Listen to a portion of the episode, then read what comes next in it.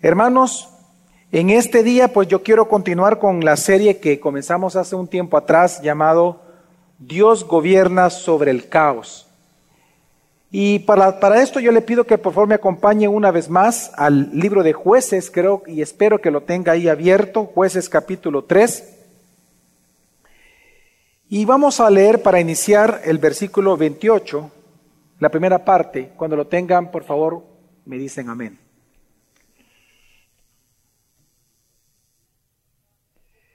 Jueces capítulo 3, versículo 28, dice así la palabra de Dios. Y les dijo, perseguidlos porque el Señor ha entregado en vuestras manos a vuestros enemigos, los moabitas. Actualmente nos encontramos en la serie que se titula Dios gobierna sobre el caos. Y estamos estudiando el libro de jueces parte por parte y donde estamos nosotros analizando y observando cómo este libro nos habla de cuando una persona deja de confiar en Dios, una iglesia deja de confiar en Dios, una familia deja de confiar en Dios, el caos viene sobre ellos. El libro de jueces nos enseña que abandonar a Dios trae como consecuencia caos sobre la vida de una persona. Pero a la vez, el mismo libro nos enseña y nos señala cómo el poder de la gracia y la misericordia de Dios en Cristo Jesús nos salva de ese caos y nos preserva todos los días de nuestra vida. Por lo tanto, jueces, lo que nos señala y lo que nos enseña como libro, hermanos, es que toda la victoria sobre el caos que pueda haber en tu vida por causa de tu pecado o por causa de las circunstancias a tu alrededor, toda victoria sobre el caos y el pecado, al final es la victoria de Cristo en nosotros, nuestro gran libertador, Señor y Salvador.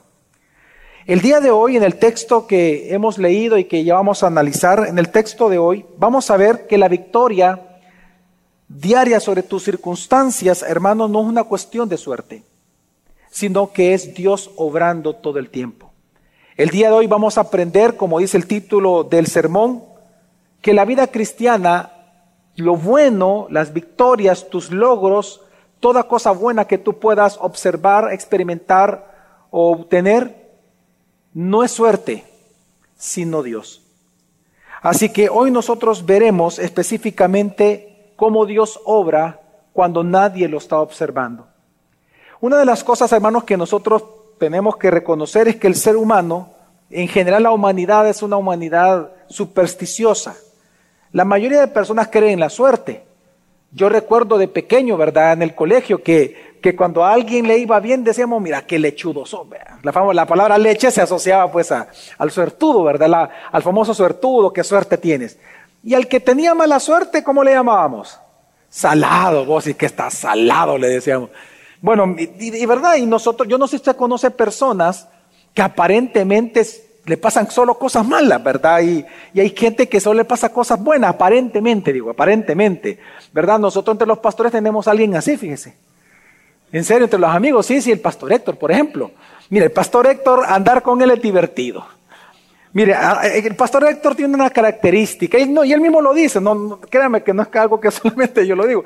Pastor, mire, si usted sale con él, prepárese, le van a cobrar el doble, va a hacer filas donde nunca jamás hace fila, va a llegar súper tarde a las cosas y se le va a caer el pelo. O sea, antes con el pastor Héctor, usted puede esperar lo peor de lo peor. Y, nosotros bromeamos con él y él dice, y él mismo dice, como que fuera un quintal de sal que me lavaron de chiquito. Dice. Y, nosotros de alguna manera, los seres humanos, jugamos y pretendemos pensar que existe algo llamado suerte. ¿Verdad? A algunas personas les pasa lo que dice Amos, que lo vimos la semana pasada, ¿verdad? Que dice, huyo del león y me encuentro con un oso. Salgo corriendo, me escondo en la casa, pongo la mano en la pared y que me muerde una culebra. O sea, las personas, claro, así dice Amos, ¿verdad? Que así es Dios con aquellos que tratan de esconderse de él. Bueno, realmente la humanidad piensa que muchas de las cosas que suceden en el día a día es una cuestión de suerte, buena o mala. Pero Dios enseña lo contrario en su palabra, totalmente lo contrario. La Biblia nos enseña que la suerte o lo que el ser humano llama cosas al azar en sí mismas no son circunstanciales, sino que todo está controlado absolutamente por nuestro Dios soberano. La Biblia lo que enseña, hermanos, es que Dios gobierna sobre el mundo. Dios controla cada aspecto que sucede en este mundo. Dios controla cada eventualidad, cada movimiento, cada acción, cada circunstancia, sea para el hombre azarosa o no sea azaroso, Dios controla cada aspecto de tu vida y de mi vida. Dios es soberano. La Biblia nos enseña que a este atributo de Dios se le llama providencia, la gran doctrina de la providencia de Dios. Cuando nosotros hablamos de que Dios es un Dios soberano, es que Él por ser Dios tiene el derecho a gobernar. Él gobierna. Cuando decimos que Él es soberano, es que Él es el único que ha decretado las cosas que han de suceder sobre su creación. Pero cuando hablamos que Él es providente, estamos diciendo que Él provee por cuanto ya conoce las cosas que van a ocurrir, porque Él mismo las ha decretado, entonces Él se provee a sí mismo y provee a la creación de todo lo necesario para que eso que Él ha decretado acontezca y suceda. Y no hay nadie ni nada que lo pueda impedir a Dios hacer eso porque Él es soberano y providente. La gran doctrina de la providencia nos enseña, hermano, de que lo que Dios ha creado, Él no lo ha dejado a la deriva, sino que Dios interviene en su creación todos los días y que lo que Él ha creado, Él sostiene, Él dirige, Él guía sabiamente hasta el día de hoy. Y esto es importante entender. Esto significa que la creación no es autónoma, que tú no eres autónomo, sino que todo nuestro actuar depende absoluta y rotundamente de la voluntad de Dios. No hay nada que suceda en este mundo que no sea por voluntad de Dios. Aún Dios conoce los cabellos que hay en tu cabeza.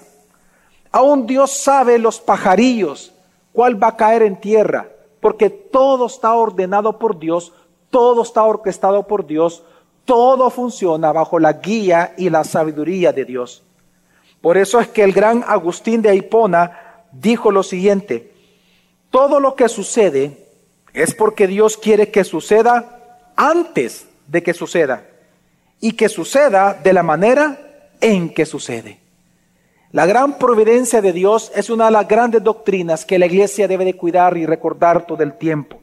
Hermano, significa de que Dios, porque gobierna providencialmente toda la creación, significa que Él cuida cada detalle, controla cada suceso, aún lo repentino, aún lo que la humanidad llama suerte.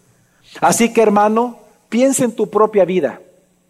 Todo lo que ocurre en tu vida en este momento ha ocurrido y va a ocurrir en los próximos minutos y horas y días. Todo está controlado por Dios.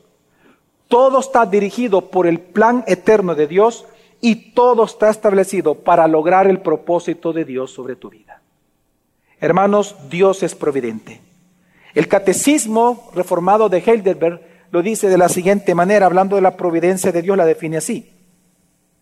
La providencia de Dios es el poder todopoderoso y presente de Dios en todas partes, por el cual, por así decirlo, sostiene y gobierna el cielo, la tierra, y todas las criaturas, de tal manera que las hierbas y el pasto, la lluvia y la sequía, los años fructíferos y estériles, la comida y la bebida, la salud y la enfermedad, las riquezas y la pobreza, sí, todas las cosas vienen no por casualidad, sino por su mano paterna.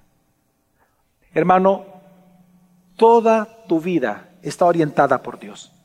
Por eso el apóstol Pablo, cuando él es invitado a predicar en el Areópago de Atenas, en su sermón tan espectacular que él predicó ahí, él llegó a decir, para que los demás conocieran a Dios, en Hechos 17, 28, en Él vivimos, nos movemos y existimos. ¿Qué está diciendo Pablo aquí? Dios está exaltando a través de Pablo su propia soberanía y providencia. Que si tú existes es en Dios en quien tú existes. Que tú no te mueves en el azar, tú no te mueves en la casualidad, tú te mueves en Dios. No hay nada, No hay un centímetro cuadrado, como decía Abraham Kuyper, en donde Dios no tenga su gobernanza. En toda su creación Dios gobierna. Él es providente. Por lo tanto, significa que no solamente Él sabe lo que va a ocurrir en el futuro, sino que, porque Él mismo lo ha ordenado, sino que Él va a proveer de todo para que eso ocurra. Y por lo tanto, hermanos, en la historia que vamos nosotros a estudiar en este día, que el libro de jueces nos predica, precisamente el gran mensaje es la providencia de Dios. En el día de hoy, en la historia que vamos a leer, Dios nos enseña que cualquier logro en la vida de un creyente, cualquier circunstancia que tú puedas obtener como victoria, cualquier cosa que suceda en tu vida, no es cuestión de suerte, es Dios. Por lo tanto, mi objetivo en esta mañana a través del sermón es exhortarte a que no te fíes de la suerte, sino del control de Dios y de su palabra. De hecho, hoy veremos a través del texto de esta mañana dos cosas. En primer lugar, vamos a ver la providencia de Dios en acción, cómo luce la providencia de Dios en la historia que vamos a hoy estudiar. Y número dos, cuáles qué cosas, cuáles son estas tres enseñanzas, por lo menos, que la providencia de Dios nos enseña esta mañana cada uno de nosotros en esta iglesia, gracia sobre gracia. Así que, en primer lugar, vamos a ver lo que nos enseña la palabra de Dios respecto a la providencia de Dios en acción, cómo luce. Ahora, en la historia que vamos a leer, hermanos, realmente es una historia graciosa. Tal vez para nosotros algunos elementos nos pueden dar un poco, nos pueden sacar una sonrisa, tal vez un par de elementos que vamos a leer. Pero para el hebreo de aquella época, para el oyente original, esto fue, pero una historia que lo hizo reírse a carcajadas. Precisamente porque lo que vamos a leer es una historia, es una narrativa, pero que está escrita en hebreo en forma de sátira. Una sátira es una burla en contra de algo o de alguien. En este caso es una sátira en contra de los moabitas. Así que los elementos que el, escritor de jueces, bajo inspiración del Espíritu Santo, él escribió y pone en la historia, realmente son elementos propios de la jerga judía. Son palabras bien hebreas en donde él ocupa para que de risa mientras está contando, para que todos admiren cuán providente es Dios. Así que vamos a ver, a través de esta historia, cómo Dios logra sus propósitos en este caso, por medio de instrumentos o por medio de un instrumento y de una manera insólita. Y digo esto, hermanos, porque creo que fue Juan Calvino el que dijo de que Dios puede obrar sus propósitos en su creación, ya sea a través de medios, sin medios y por medios contrarios. ¿Qué significa eso? Bueno, de que Dios, Dios es tan poderoso y tan providente de que Él puede hacer su voluntad en esta tierra sin ningún medio. Por ejemplo, Él puede hacer un milagro si Él quiere en este momento. Amén, hermanos. ¿Cuántos creen que Dios, si Él quiere, puede hacer un milagro? Ok, Dios puede obrar su voluntad sin medios, pero también Dios puede obrar a través de medios. Un medio es un ser humano. En este caso, los héroes que aparecen en jueces, Dios los, los, los ocupa y Dios los llama a ser héroes. Pero también Dios puede ocupar medios contrarios es decir, enemigos, Satanás mismo. Lutero creo que es el que decía que Satanás es el perro encadenado por Dios, en donde él le suelta la cadena hasta donde él quiere, que al final el perro es el que hace el daño, pero Dios lo controla. Recordemos cómo Dios ocupó a Satanás para él glorificarse cuando le pidió tentar a Job, ¿se acuerda? Y Dios le dijo, bueno, hazlo, pero no toque su vida. Dios puede ocupar medios contrarios a él, como Satanás. Entonces, lo que vamos a ver en esta historia, cómo Dios, él realiza su voluntad a través de seres humanos. Y cómo él es providente en rescatar a su pueblo a través de todo esto. De una historia insólita. Vamos a leer parte, vamos a comenzar. Dice jueces 3, 12 al 14. Volvieron los hijos de Israel a hacer lo malo ante los ojos del Señor entonces el Señor fortaleció a Eglón, rey de Moab, contra Israel, porque había hecho lo malo ante los ojos del Señor. Y Eglón reunió consigo a los hijos de Amnón y, Alec, y Amalek, y fue y derrotó a Israel, y se apoderaron de la ciudad de las palmeras, y los hijos de Israel sirvieron a Eglón, rey de Moab, por 18 años. Ahora, esta historia no comienza con la parte que da risa, por el contrario, qué triste es leer que dice, volvieron a hacer lo malo ante los ojos del Señor. Algo que vamos a comenzar a ver en el libro de jueces es cómo cada historia subsecuente, vamos a ver cómo cada vez se corrompían aún más. Lo que estamos viendo aquí, como el menosprecio a Dios era progresivo. Si antes ellos eh, lo hicieron de alguna manera, hoy otra vez volvieron a hacerlo delante del Señor. Y no solamente eso, sino que vemos también lo que hizo Dios. Y aquí comenzamos a ver la providencia de Dios. Dios se proveyó a sí mismo de un instrumento contrario a él, un medio contrario, para disciplinar a sus propios hijos. Una pregunta, ¿Dios pudo haber disciplinado a Israel con una plaga? ¿Milagrosa, sí o no? Sí, pero aquí Él no va a decidir eso, sino que en esta historia Dios decide ocupar un medio contrario a Él, a un rey malvado, a un enemigo del reino de Dios, a Eglón. Y resulta, dice la escritura, que Él, es decir, Dios, fortaleció a Eglón. No fue la suerte, no fue Amalek, no fueron las otras naciones. Dios fortaleció al enemigo. ¿Qué significa eso? De que Dios, ocupando su derecho de providencia, providencialmente Él ordenó que estoy como en a mover las circunstancias para que todo a Eglón le saliera bien en conquistar Israel y todo le saliera mal a Israel en defenderse de Eglón. ¿Por qué? Porque Dios es providente. Porque cuando Dios decide disciplinar a su pueblo, no hay nada ni nadie que lo detenga. Así como cuando Dios decide quitar la disciplina a su pueblo, no hay nada ni nadie que lo detenga a Dios. Así que comenzamos a ver la providencia de Dios. Dios ordenó que Israel fuera vencido por Eglón. Así que Dios fortaleció a un enemigo, a Eglón. Ahora, esto es importante entenderlo porque aunque Eglón, hermanos, como rey, no era nadie ni nada ante los ojos de Dios o delante de Dios o contra Dios, aquí vemos cómo Dios puede ocupar instrumentos contrarios a Él para su gloria. Ahora, una pregunta, una objeción cuando alguien comienza a escuchar esto de la providencia de Dios es la siguiente, bueno, pastor, pero si Dios ocupa, por ejemplo, a Satanás y aquí a Eglón, que puede ser un tipo, digamos, de lo diabólico, de lo malvado, ¿no significa que se le puede acusar a Dios de maldad? No, no, no, no.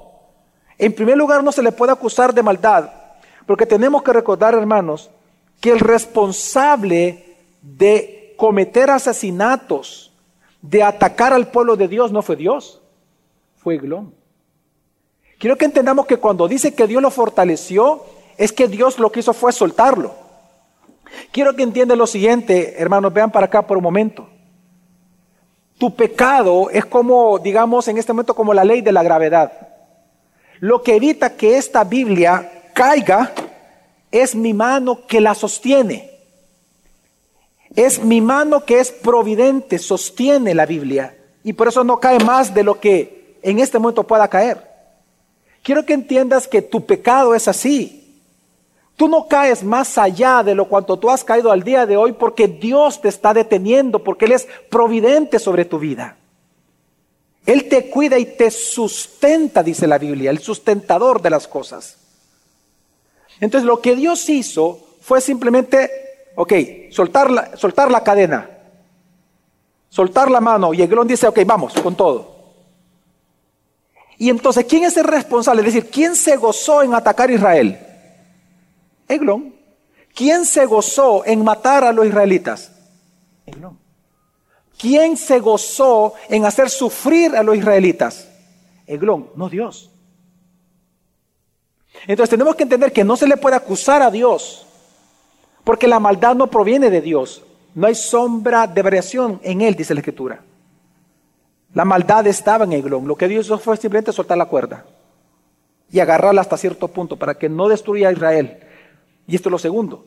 No se le puede acusar de maldad a Dios porque la intención de la disciplina del Padre no es destruir, es que regresen a Él. Entonces, ahora, ¿qué sucedió? ¿Qué hicieron ellos ante esta disciplina de Dios? Sigamos leyendo versículo, versículo 15. Pero los hijos de Israel clamaron al Señor. Y el Señor les levantó un libertador, a Ahod, hijo de Gera, benjamita, el cual era zurdo. Y los hijos de Israel enviaron tributo con él a Eglón, rey de Moab. Veamos dos cosas importantes acá. En primer lugar, dice que Dios providencialmente levantó un nuevo libertador, Ahod, que era qué? Zurdo. Ahora, en la Reina Valera, si usted tiene Reina Valera, se da cuenta que ahí dice cerrado de la mano derecha. Zurdo, algunos pudieran pensar de que por, por cómo está la palabra ahí en hebreo, que significa que él estaba impedido de alguna manera de la mano derecha y por lo tanto él fue zurdo toda su vida. Pero cuando uno lee la historia de, los, de la tribu de Benjamín, recordemos de que parte del, del ejército, por ejemplo, de David, eh, eh, dice que algunos eran ambidiestros y que con ambas manos agarraban las espadas, eran los benjamitas. Porque a ellos, a muchos de ellos, o a algunos niños desde pequeños, se les amarraba la mano derecha para que ellos también aprendieran a tirar onda y a ocupar la espada con mano izquierda. Luego, eh, naturalmente, aprendían con la derecha y entonces eran ambidiestros. Estamos hablando entonces que Dios levantó a un hombre ambidiestro, guerrero, de la élite de los benjamitas, guerrero de élite, que era simplemente muy bueno con las dos manos para la guerra. Ahora bien, en todo esto también vemos en esta providencia de Dios que Dios lo que está resaltando, que si bien es cierto, era importante y daba ventaja en el tiempo de la guerra que una persona fuera sorda, pero lo que se esperaba es que agarrara con la derecha la, la espada, es que esto era inusual en aquel tiempo. Ver a un zurdo realmente era algo inusual, era distinto. Lo que está diciendo la Biblia es que él era una, cuando dice, y era zurdo, lo que está diciendo es que él era distinto, raro ver eso. Y Dios levantó a alguien distinto a los demás. No levantó al que la gente pensaba que iba a agarrar, sino que levantó a alguien diferente.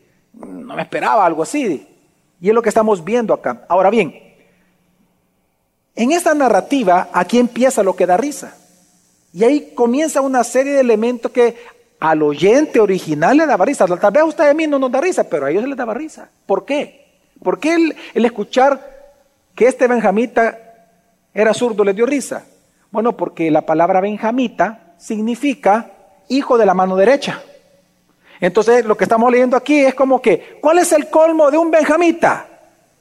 Tener hijos zurdos, que le nazca un zurdo. ¿Cuál es el colmo de, del hijo de la mano derecha? Que le nazca un zurdo. Entonces usted puede ver que comienza la sátira, en que, ¿cuál sátira?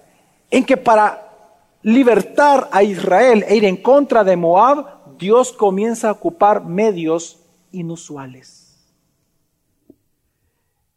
y lo que encontramos aquí es la providencia en acción.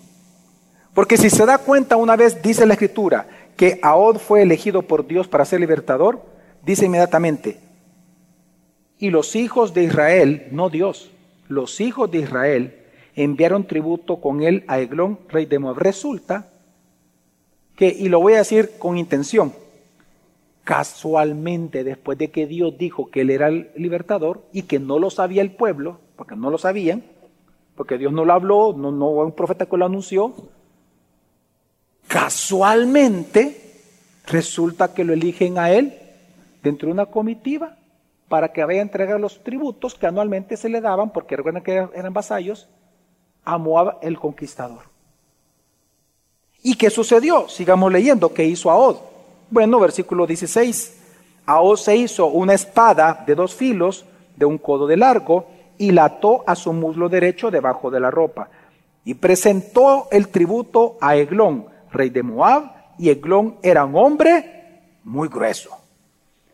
Fíjese que no hay evidencia en el, texto que nos diga que Dios le dijo a él, Ahod, haz una espada de doble filo con el cual vas a matar al hombre grueso. No vemos que Dios le diga eso. Yo quiero que vea cómo se ve la providencia de Dios en acción. Fue a Ahod el que se le ocurrió. No fue que él escuchó una voz y un ángel se le apareció. No, no, no. Él dijo esto. Se me está presentando la oportunidad de matar al que nos tiene subyugados. Y comenzó a preparar la espada y él dijo, bueno, como yo soy zurdo, me van a revisar el muslo izquierdo. Porque el que es derecho, ¿dónde tiene que ir la espada para sacarla rápido? No va a ir aquí. Imagínese si usted tratando de sacar la espada. No, la espada se saca de este lado. ¿Verdad? Si usted es derecho, la espada va en el lado izquierdo. Pero ahí dice que él preparó una espada y ¿dónde la puso? En su muslo derecho, porque era para sacarlo rápidamente. Entonces, usted puede ver cómo él se le ocurrió todo eso. ¿Qué estamos viendo acá? ¿Qué es lo que Dios nos está enseñando? Aquí lo que estamos viendo es cómo Dios ocupa la astucia y la inteligencia que proviene de la fe de sus hijos. Ahora vio la oportunidad y la aprovechó. Ahora, aquí vemos dos cosas graciosas. En primer lugar, qué casualidad, voy a vez con intención la palabra, qué casualidad que no le revisaron el muslo derecho. Dígame si no es tonto eso. Mire, si usted va, por ejemplo, a donde un gobernante, a donde un mandatario, mire, a usted le van a revisar hasta el alma. No, en serio, le van a revisar hasta el último piojo. Lo van a revisar tudito. Y lo van a pasar por máquinas. ¿Y usted quién es? Enséñeme el DUI. ¿Y usted qué viene a hacer? Abra la maletín, abra la boca, abra los ojos. Y resulta que él va a hablar con el hombre más importante de la época y el más poderoso. Y no le revisan el mundo derecho. Mire qué tontos son estos moabitas. Y no solamente eso, sino que, sino que lo que vemos aquí es que la palabra tributo, intencionalmente el autor está ocupando la palabra que se ocupa para presentar ofrendas a Dios en el lenguaje judío.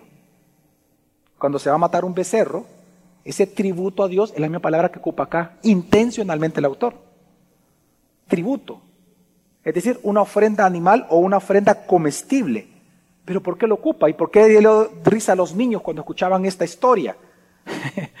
Porque resulta que la palabra eglón, el nombre eglón significa vaca o becerro de engorde. Y resulta que no solamente su nombre era, hey vaca, vaca engordada, vení. No solamente eso significaba, sino que resulta que dice la Biblia que era un hombre que grueso. ¿Y qué significa grueso? Hermoso, hermano. Verá un hombre obeso. Entonces usted tiene que entender cómo los niños tuvieron que haberse reído, ¿verdad? Porque en el lenguaje judío lo que se estaba anunciando con este versículo, con esta historia es que Eglón era un ternero que estaba siendo engordado por Dios para el matadero. Y él no se está dando cuenta que Dios lo iba a matar al fin. Ahora, ¿qué sucedió? Vamos al clímax de la historia. 19 al 23 dice, pero él se volvió de los ídolos que estaban en Gilgal. Ok, aquí yo me salté un versículo, el versículo 18, y pido disculpas. En el 18 lo que dice es que cuando ellos entregan el tributo, cuando iban de regreso a Israel, resulta que pasaron por Gilgal. Gilgal era parte de Jericó. Bueno, cuando dice la ciudad de las palmeras, que lo leímos, que conquistó, es Jericó. Gilgal fue un lugar de adoración a Dios. Gilgal fue, hermanos, aquella zona, ¿se acuerdan cuando conquistaron Jericó? Josué conquistó Jericó, cayeron los muros y que luego dijeron construyamos, eh, erijamos un altar, perdón, este, pongamos piedras para recordar a nuestros hijos lo que hizo acá. ¿Se acuerdan de esa zona? Esa zona donde pusieron esas piedras es Gilgal. Lo que antes fue un lugar de adoración, ahora es un lugar de idolatría. Porque resulta que tenía sus ídolos erigidos Eglón. Resulta que cuando iban pasando por ahí, entonces Aod, que no le había contado a nadie de, su plan, le dijo a los demás, váyanse, a sus compañeros, váyanse, ya entregamos el tributo, ¿qué va a hacer? Yo tengo que, hay cosas que tengo que hacer, váyanse. Y los despidió. ¿Por qué? Porque él se regresa al palacio. ¿Y qué sucedió? Pide audiencia otra vez con el rey. Y mire lo que pasó. Pero él se volvió de los ídolos que estaban en Gilgal y dijo, tengo un mensaje secreto para ti, oh rey. Mire, si usted es un mandatario y alguien le dice, quiero hablar contigo unas cosas en privado y usted nunca lo conoce, mire, usted no se va a quedar solo. Usted no va a prescindir de su seguridad, solamente porque les tengo un mensaje secreto. Usted dice, mira, dame chancecito, ponete a unos 10 metros de mí, decírmelo. Pero mire lo que hizo él. Y este dijo, guarda silencio. Y todos los que le servían, ¿qué pasó? Salieron, mire qué tonto. No, de verdad, lo sacó a toda su seguridad por un secreto. Y luego dice, Ahod vino a él cuando estaba sentado solo en su sala de verano. Y Ahod dijo, tengo un mensaje de Dios para ti. Y él se levantó de su silla con interés, ¿verdad?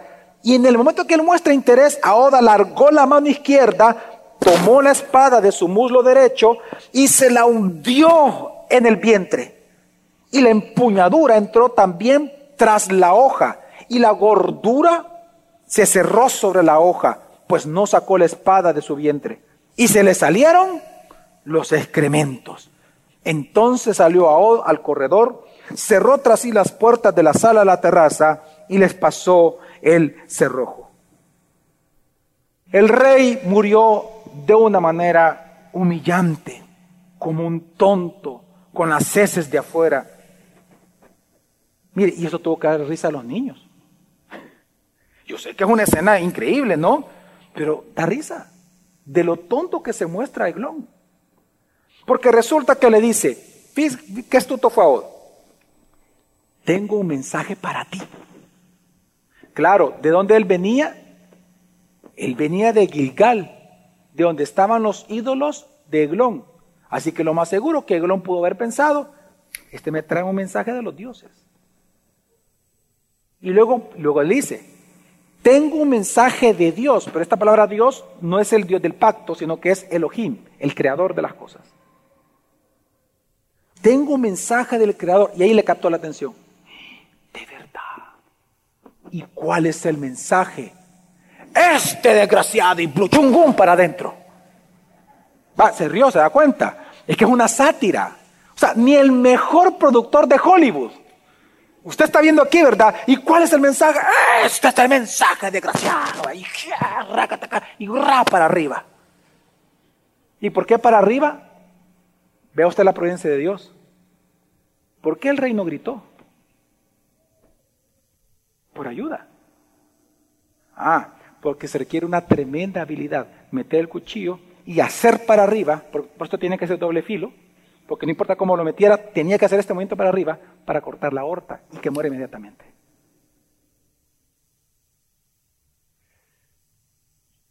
Y no solamente eso, y qué interesante que el escritor pone que la hoja, dice, ya cambia de cuchillo a hoja, de espada a hoja, dice, las hojas quedaron adentro. ¿Por qué? La hoja. Porque la palabra hoja significa flama o llama, que es la que se ocupa para los sacrificios en el altar delante del Señor. Y la misma palabra que ocupa el autor aquí, de la grasa que cubre, porque era un hombre obeso, que cubre la espada y que ya no la pudo sacar por tanta grasa, resulta que la misma palabra grasa de los sacrificios que se ocupaban en el altar que eran ofrecidos al Señor.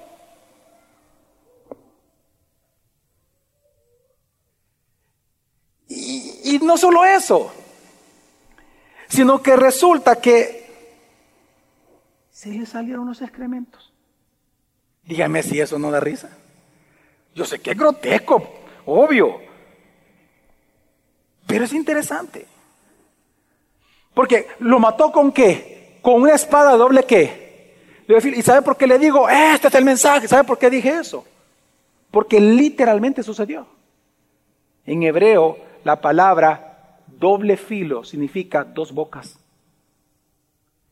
Es decir, que Ahod hizo lo siguiente. Tengo un mensaje de Dios para ti. Él no le mintió. ¿Cuál es el mensaje? Mi espada que tiene dos bocas te lo va a decir. Hoy es el día de tu juicio y vas a morir. Impresionante lo que vemos aquí. Desgraciado. Es que tenía que dar un poquito de risa. Ahod fue oportuno. Fue un hombre muy astuto. Qué interesante que en ese momento no le tembló el pulso, como decimos en Salvador, ¿no? Y lo digo así porque fíjese que la palabra grueso, cuando dice que él era un hombre grueso, también es una palabra que se ocupa en otros contextos en la Biblia para referirse a alguien que es rico, que es poderoso o que es ancho de cuerpo, decir, que es fornido. Supongamos que también ese es el significado, que fuera un hombre bien fornido, que no lo es por, por la sátira misma y por algo que vamos a leer al final, pero supongamos que fuera un hombre fornido, igual, no le temble el pulso. Y qué raro, ¿no? O sea, que casualmente dio, pero en el clavo. Y que exacto cortó la horta. Y que no pudo pedir ayuda. Y qué raro que no estaban los, los soldados.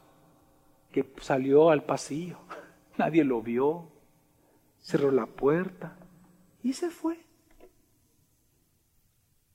Dios es un Dios providente que Él maneja cada aspecto de la vida. Cada suceso, cada evento, cada gota, cada sequía. Todo está orquestado por Dios. Él controla absolutamente todo. Ahora, esto es tan insólito que mire lo que sucedió después. Después de haber salido, versículo 24, vinieron los siervos y miraron y aquí las puertas de la sala, la terraza tenían pasado el cerrojo y dijeron, sin duda, está haciendo su necesidad en la sala de verano. Mire, esto es gracioso. No, pues sí, es que, mire, es que ellos, imagínense la escena. Ellos llegan y, uff, no, hombre, estas conchas están podridas. Estas, estas las, conchas que comió ayer el rey, uy, le cayeron mal, vea. No, hombre, porque dice, sin duda, dicen, no, sin duda, esto son necesidades. Y el pobre hombre muerto con las heces de afuera. Hasta eso Dios controló para que tuviera tiempo de qué? De huir. Pues resulta, sigamos leyendo, y esperaron hasta sentir inquietud.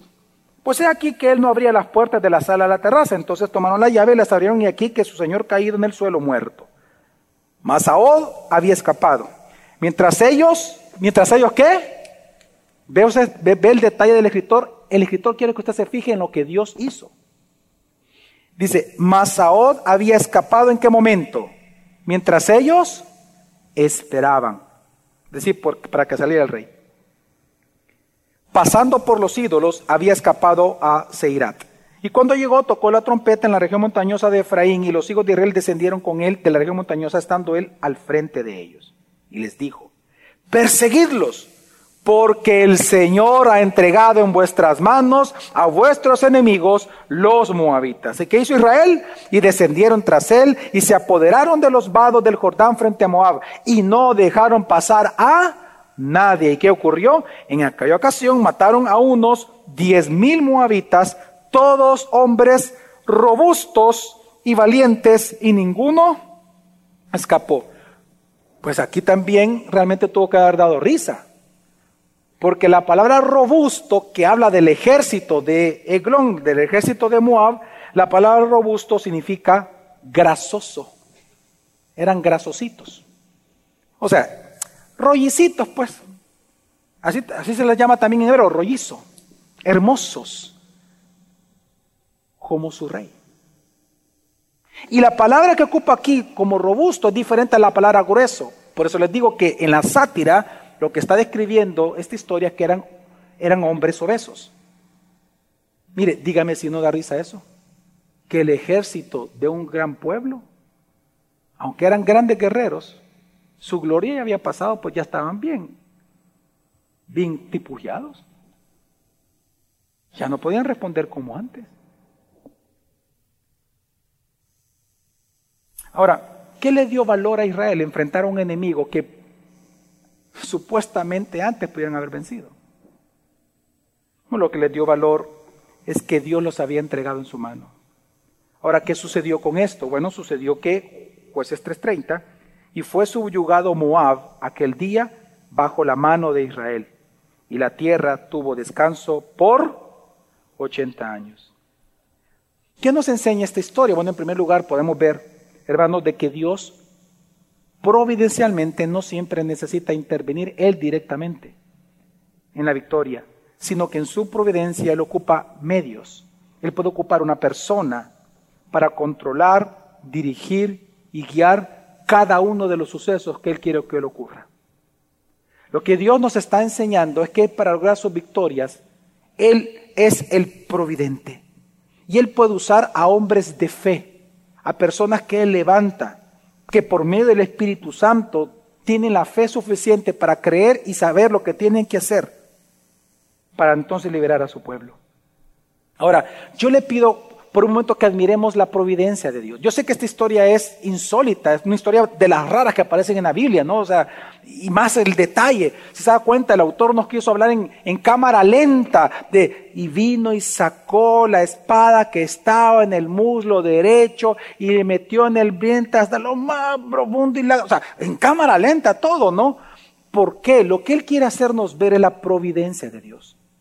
Hermanos, ¿Ya notó cuánta variable hay aquí, circunstancial? Primero, qué casualidad, como decía yo, hablando, ocupando intencionalmente esta palabra, qué casualidad que a Od lo eligieron dentro del grupo de gente para ir a ver al rey. Qué interesante que no lo revisaron del muslo derecho. Qué interesante que dio en el justo, en el momento. No había nadie, salió. Es más, Qué interesante que hasta el ejército eran grasositos. Eran grasosos. Pareciera ser que hay un arquitecto detrás de todo, ¿no? Pareciera ser que hay alguien que preparó toda esa escena para ese momento. Hermanos, Dios es providente. Hubo una época en la cual el linaje del Mesías por el rey David uno de los descendientes de David, solo había quedado uno sobre la faz de la tierra, uno, uno ya. Ya no había nadie más. Y resulta que una mujer lo quería matar. Y Dios ocupó a una mujer, una esclava, para cuidar a este linaje de David. Y gracias por esa acción providente de Dios, el Mesías nació. Resulta que el Mesías nace y Herodes quiso matarlo, ¿se acuerdan? Y mandó a matar a todos los bebés de Belén. Y cómo Dios providencialmente lo fue llevando y protegiendo. ¿Se acuerdan, hermanos? Que se fue dos años a Egipto. Y por eso luego dice el profeta, de Egipto llamé a mi hijo. Y por esa providencia de Dios, el Mesías creció en sabiduría, estatura y en virtud. Y cuando él comienza a proclamar, resulta que lo intentaron matar varias veces. Usted sabe eso, ¿no? A Jesús. En una ocasión lo intentaron despeñar, en otra lo quisieron apedrear, en otra, en otra lo quisieron inmediatamente matar con así, diferentes escenas. Y dice que él escapaba, que él desaparecía, que él... Dios providencialmente lo protegió. Hasta el día que el Padre le dijo, hoy tienes que morir. Y habiendo resucitado, resulta que aquel que murió y resucitó él es nuestro Señor Salvador, pero Él también es nuestro sustentador. Porque Hebreos capítulo, capítulo 1, versículo 3, al inicio de Hebreos dice que Jesús, Él es el resplandor de su gloria y la expresión exacta de su naturaleza y sostiene todas las cosas por la palabra de su, de su poder. ¿Y sabe qué significa la palabra sostener? La palabra sostener, cuando dice que Él sostiene todas las cosas, significa que Él produce todas las cosas, que Él lleva todas las cosas, que Él dirige todas las cosas, que Él impulsa todas las cosas. ¿Qué está diciendo? Que Jesús controla todas las cosas porque Él es nuestro Señor providente. Amén, hermanos. Ahora, esto, esta historia tremenda aquí en Escritura, hay tres verdades que nos enseña la providencia de Dios. La primera verdad, hermanos, es que tú no puedes confiar ya en la suerte, sino en Dios. Hermanos, el éxito de Ahod fue el éxito de Dios. Yo quiero que entiendas por un momento, mira, Ahod no es que él recibió el plan de Dios, mira, vas a hacer esto, no. Quiero que entienda que eh, desde el punto de vista de Ahod, él estaba decidiendo. Él dijo, voy a hacer, voy a aprovechar este momento y comenzó a hacer la espada, la voy a ocultar. Obviamente él lo hizo en fe porque él sabía que Dios había entregado a los moabitas en sus manos. Pero Dios ocupó a Od. Pero la victoria fue de Dios. Y esto es importante entenderlo porque si Dios no hubiera elegido a Od, todos los planes de Ahod hubieran fracasado desde el momento que hizo la espada. Posiblemente se hubiera herido, se hubiera matado a sí mismo, lo hubieran descubierto o el rey lo hubiera matado. ¿Por qué? Porque Dios no lo había elegido. Pero él tuvo victoria porque Dios lo eligió. Y esto es importante, hermano. Pues tienes que entender que tú no puedes hacer nada en la vida confiando en la suerte o confiando en tu suerte o confiando en tus propios criterios o razonamientos o opiniones. Dice la escritura en el Salmo 127, 1 y 2. Si el Señor no edifica la casa, en vano trabajan los que la edifican. Si el Señor no es el que guarda la ciudad, ¿quién guarda la ciudad? Oiga, ¿quién guarda la ciudad? Si el Señor no es quien la guarda, en vano, ¿qué? Vela la guarde. ¿Te das cuenta que la vida no consiste en suerte, sino en Dios? Hermano, tu vida va a tener sentido si tu vida está bajo la bendición de Dios. Por eso el Proverbio 16.9 dice, en su corazón los hombres planean su curso en su corazón los salvadoreños planean su curso. En su corazón los miembros de iglesia gracia sobre gracia planean el curso de esta semana. Pero el Señor establece sus pasos. No es suerte, es Dios.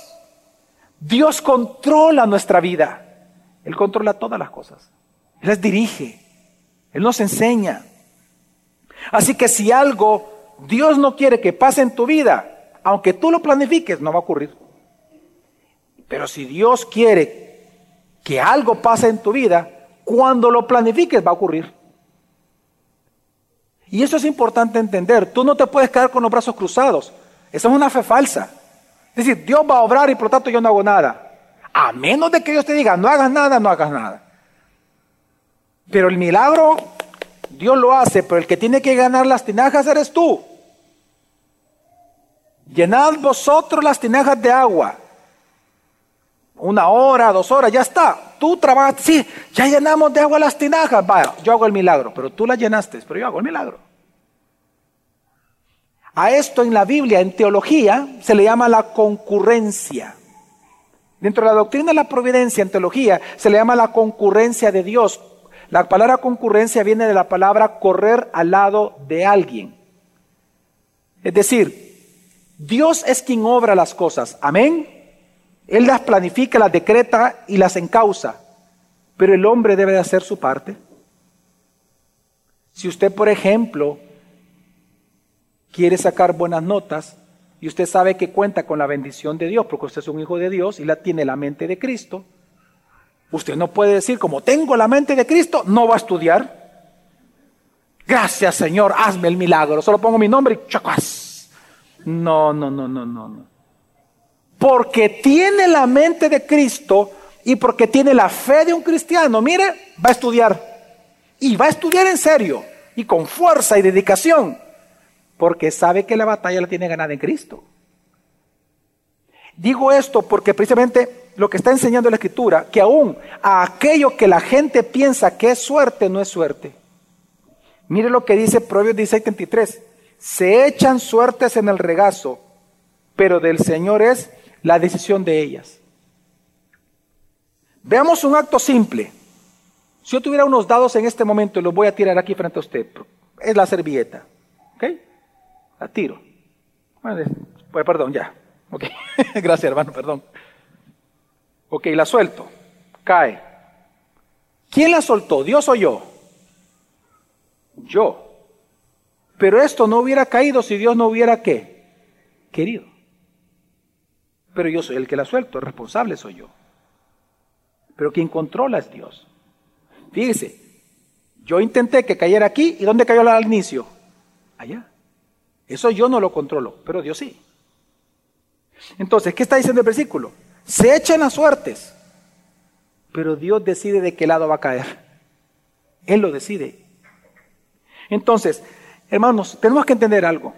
La buena nueva que Dios nos está enseñando esta mañana en Cristo Jesús es que Cristo te ha dado propósito en tu vida.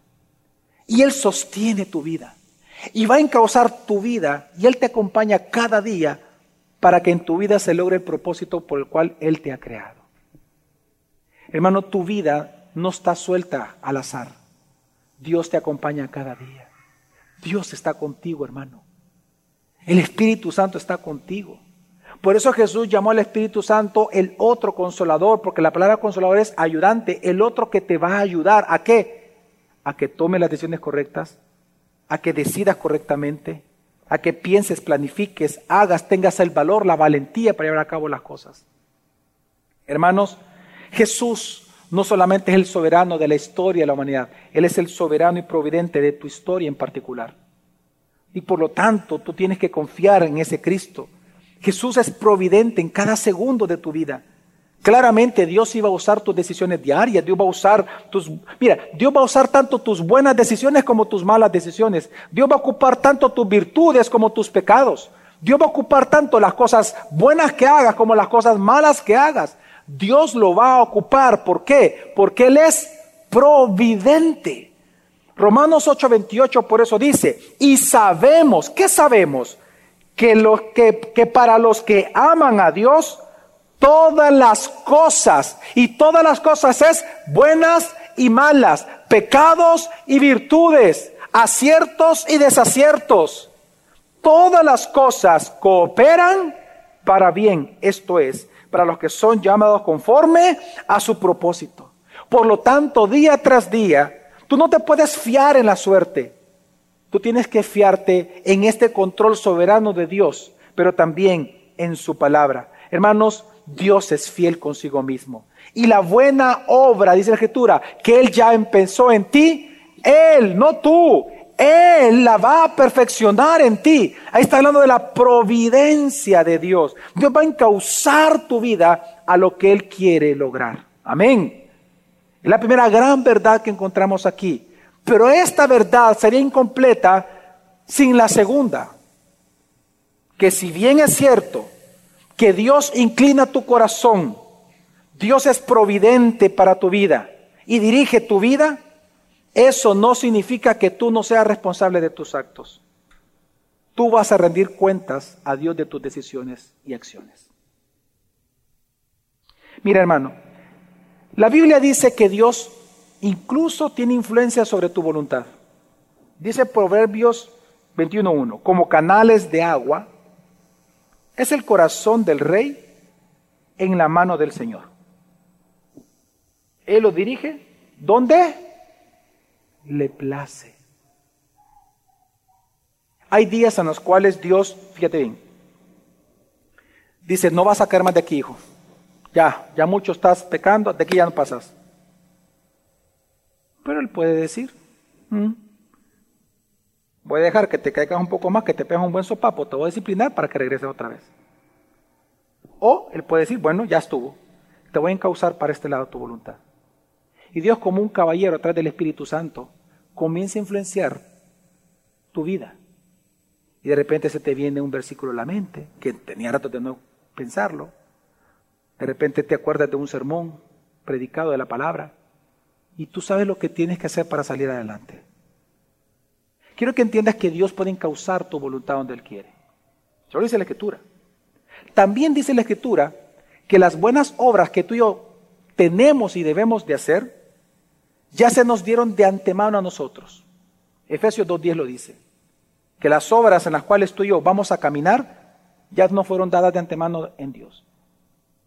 Pero aunque Dios es así de providente, hermanos, nosotros somos responsables de nuestros actos. Por lo tanto, es mejor que tú seas amigo de un Dios soberano y providente que enemigo de Él. Porque Él es todopoderoso. Amén.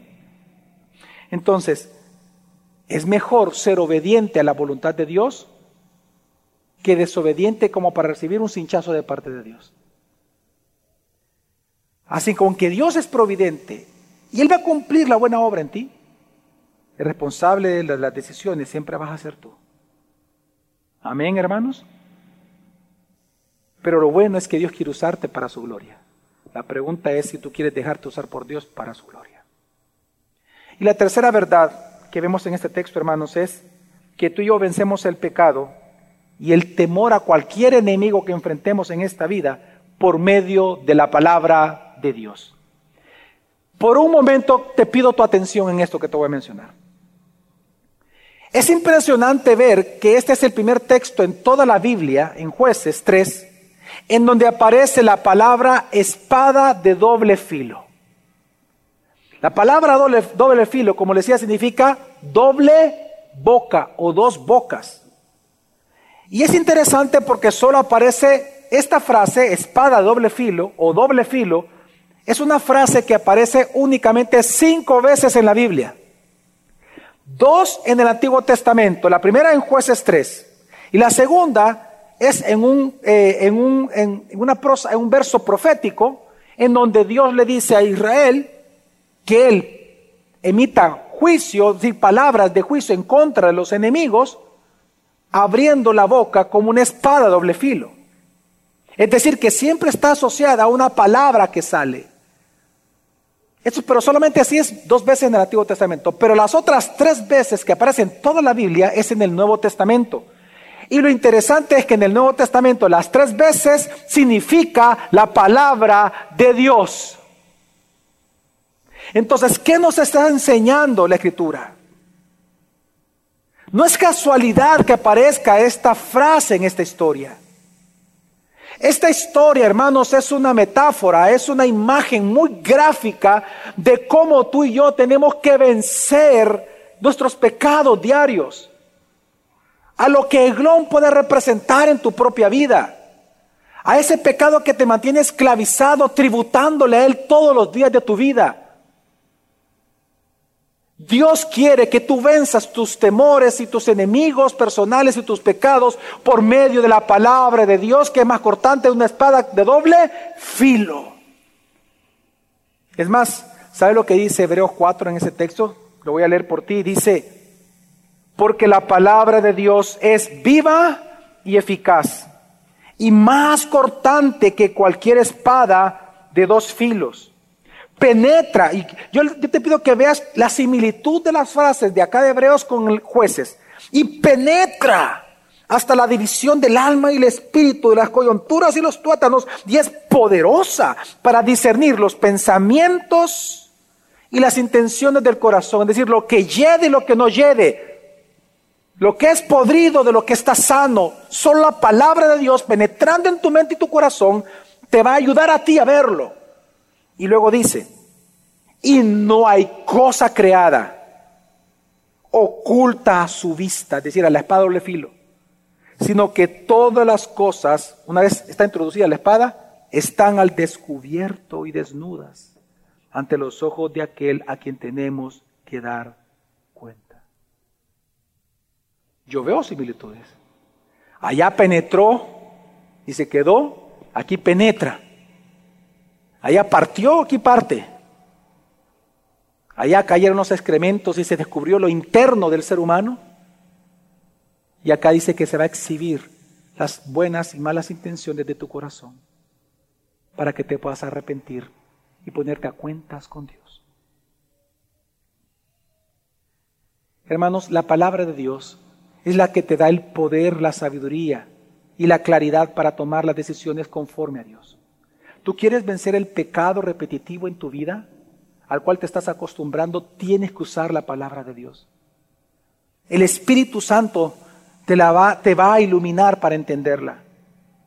Porque la palabra de Dios no se nos ha sido dada para confundirnos, se nos ha dado para nosotros estudiarla y entenderla bajo la inspiración del Espíritu Santo, bajo la ayuda del Espíritu Santo.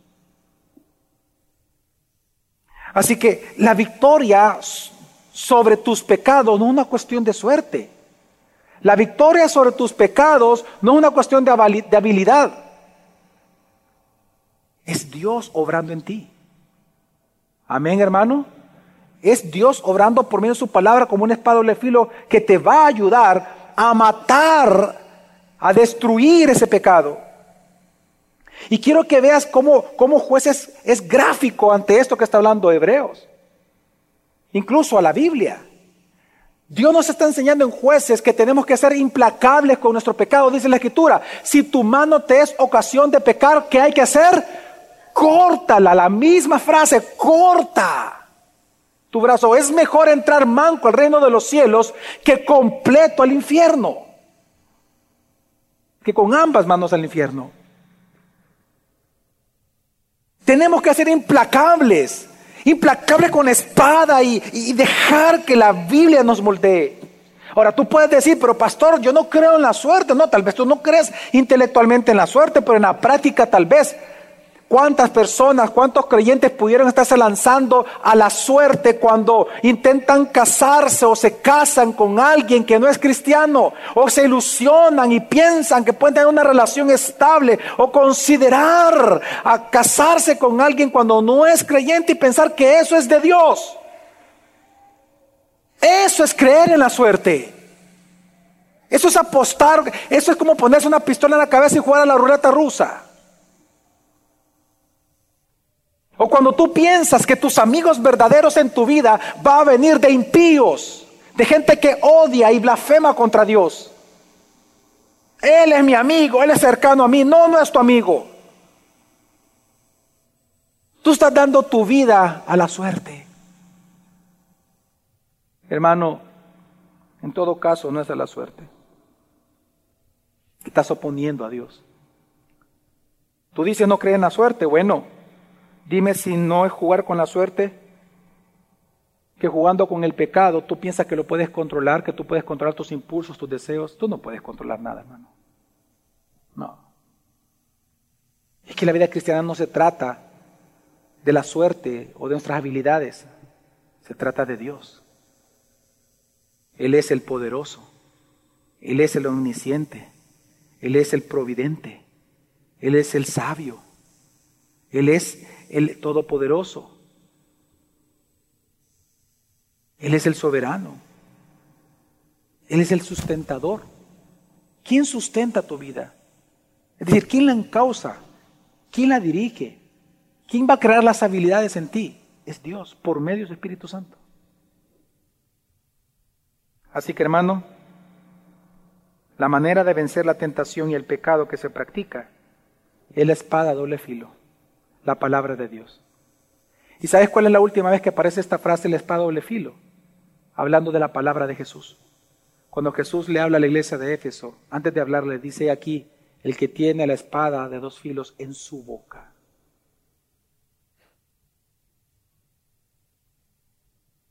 Y es lo que vemos allá en Eglón, cómo la palabra de Dios te puede librar aún de tus peores enemigos. Así que hermanos, la vida no se trata de si se tiene suerte o no se tiene suerte. De que si tienes que buscar bañarte en ruda o no bañarte en ruda. De si tú leer el horóscopo o no leerlo. De ver qué dice la inteligencia artificial o, o qué no predice.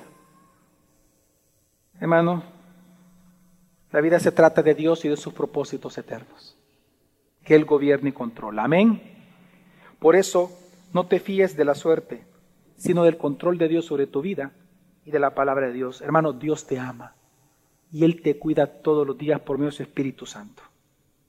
Solo quiero terminar con esto.